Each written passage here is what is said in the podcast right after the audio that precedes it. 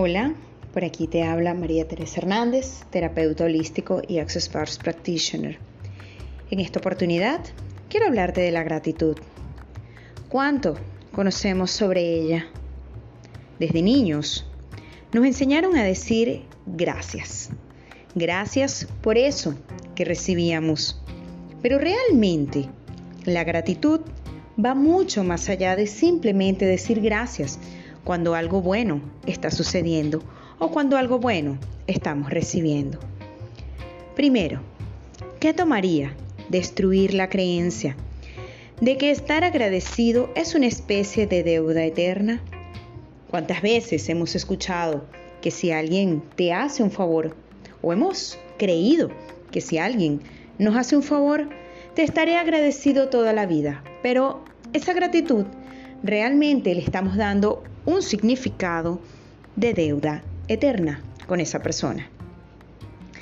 La gratitud y la deuda no son compatibles, porque la deuda significa austeridad, escasez y cualquier otro sinónimo que le venga bien. La gratitud, en cambio, es abundancia, es amor, es exuberancia. Y si agradeciéramos por todo eso que se, que se presenta allí ante nosotros, percibiendo y recibiendo que todo, absolutamente todo, es una contribución. Aunque a veces sucedan cosas o recibamos cosas que para nosotros no son tan buenas, que creemos que no son tan buenas. No estamos viendo, preguntando qué contribución hay allí.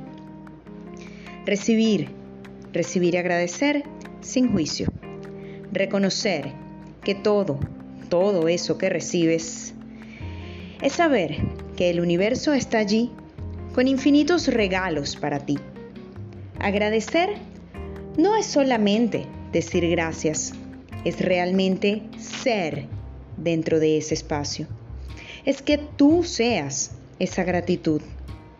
Solo por diversión Hoy empieza a agradecer por todo. De allí empiezas a percibir y a recibir esa energía en la cual te vas transformando. La gratitud es un espacio que es totalmente diferente a lo que nos enseñaron desde muy niños. No es solamente decir gracias por aquello que creemos correcto o por aquello que pensamos y consideramos que los demás están haciendo en pro de nuestro bienestar.